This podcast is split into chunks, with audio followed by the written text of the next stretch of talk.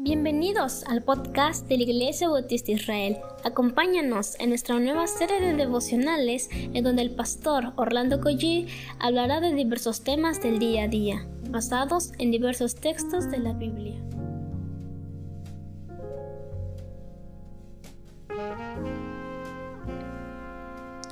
Muy buenos días queridos hermanos, vamos a comenzar con una oración al Señor y pues oremos. Señor, gracias porque has hecho que todo este huracán, Señor, haya pasado con bien. Gracias por el cuidado que has tenido con cada uno de nosotros. Gracias, Señor, por cada bendición. Te pedimos ahora por eh, los hermanos que van a estar sintiendo los efectos de este huracán. En, en unas horas, Señor, te pedimos también que seas con ellos, Señor.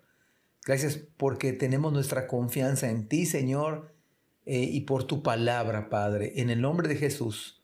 Amén. Muy buenos días, estamos en el capítulo número 12, estamos entrando al capítulo 12 del libro de Nehemías y soy el pastor Orlando Coy de Iglesia Bautista Dios Fuerte y de Iglesia Bautista Israel. Vamos a leer versículo 1. Estos son los sacerdotes y levitas que subieron con Zorobabel, hijo de Salatiel, y con Jesúa, Seraías, Jeremías, Esdras, Amarías, Maluc, Atus, Secanías, Reum, Meremot, Ido, Gineto, Abías, Mijamín, Maadías, Vilga, Semaías, Joyarib, Jedaías, Salú, Amok, Ilcías y Jedaías. Estos eran los principales príncipes de los sacerdotes y sus hermanos en los días de Jesúa. Quizá nunca nos pregunten quiénes fueron los sacerdotes y levitas que subieron con Zorobel. Bueno, si fuera así, y si quizás nos llegaran a hacer esta pregunta, quizá nos acordamos que un día lo escuchamos, pero que no recordamos esos nombres debidos a que no son tan comunes en el día de hoy. Quizás pudiera recordar en nuestra mente o traer a la memoria el nombre de Jeremías o de Esdras, serían, por supuesto, de los más fáciles. Pero tenemos acá una nota. Estos fueron los que subieron con Zorobabel, sacerdotes y levitas. Verso 8. Y los levitas Jesúa, Binui, Cadmiel, Serebías, Judá y Matanías, que con sus hermanos oficiaban en los cantos de alabanza y Bagbuquías y Uni, sus hermanos, cada cual en su ministerio. Esto es muy interesante. Volvemos a este otro punto. Si nos hicieran la pregunta, ¿quiénes eran los levitas en estos tiempos? Tal vez sería el mismo caso del anterior. Quizás el más fácil de recordar o memorizar fuese Jesúa, que está en primer lugar, o Judá, o Uni, pero quizás suceda exactamente lo mismo con los otros nombres. No son tan comunes en el, día de hoy que son difíciles de que sepamos responder con toda exactitud. Pero ahora lo que podemos aprender es que estos hermanos, un dato muy hermoso, que viene bien a nuestro grupo o nuestros grupos de alabanza en nuestras iglesias locales cuánta bendición recibimos con el grupo de alabanza. Quizás no nos ponemos a pensar en esta enorme bendición, pero sí lo es. A veces nos olvidamos de la tarea de estos valiosos hermanos jóvenes en el Señor, de todo lo que implica, preparar un tiempo de alabanza, el tiempo de los ensayos, el tiempo con los instrumentos, el tiempo de instalar los equipos y desinstalar los equipos, la tarea que implica transmitir en vivo para que los hermanos de la iglesia que definitivamente no pueden, no pueden asistir sean edificados. Por lo tanto, creo que una gran tarea y una gran lección sería comenzar dando gracias a Dios por el grupo de alabanza de nuestra iglesia local. Imagínese que usted no pudiera tener el grupo de alabanza, y esto no tiene que ver si son muchos hermanos o si es un hermano con una guitarra nada más.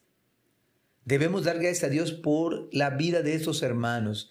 Si es posible, amados hermanos, llámele a los hermanos de alabanza y dígale Gracias por servir eh, en edificar mi vida con las alabanzas. Difícilmente alguno lo ha hecho, pero yo le invito a que lo hagamos. O si los ve en la iglesia el domingo, dígale, hermano, gracias por tocar, por ver el audio, por ver la transmisión. Creo que una llamada de agradecimiento puede ser muy estimulante para un hermano que sirve al Señor todos los fines de semana o miércoles.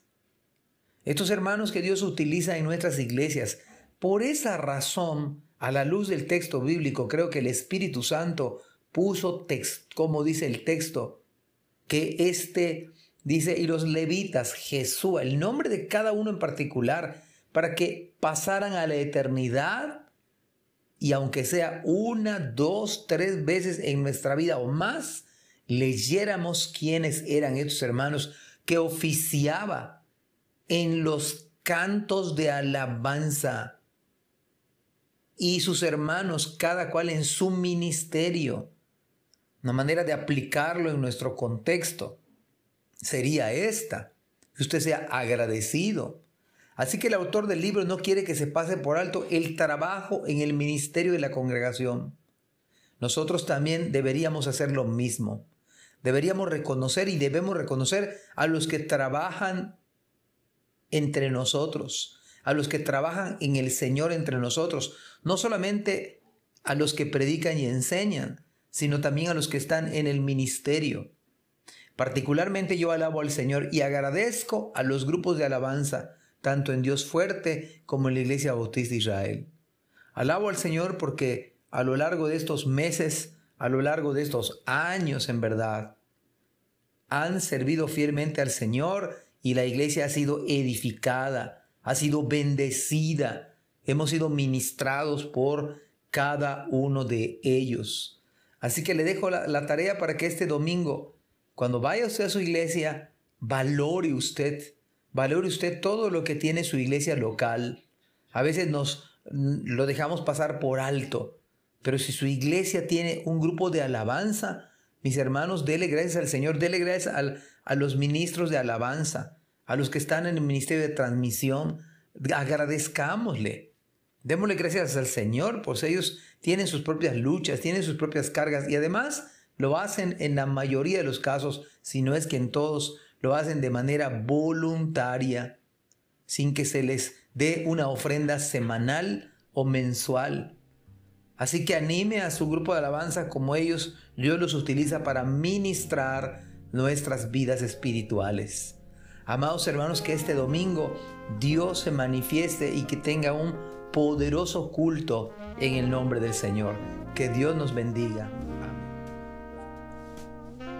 Gracias por escuchar este podcast. Te invitamos a compartirlo y a seguirnos en nuestras redes sociales para que no te pierdas el contenido que tenemos preparado para ti. También nos puedes encontrar en nuestra página web www.ibismerida.org y contáctanos al correo ibismerida.gmail.com Gracias por acompañarnos. Hasta la próxima.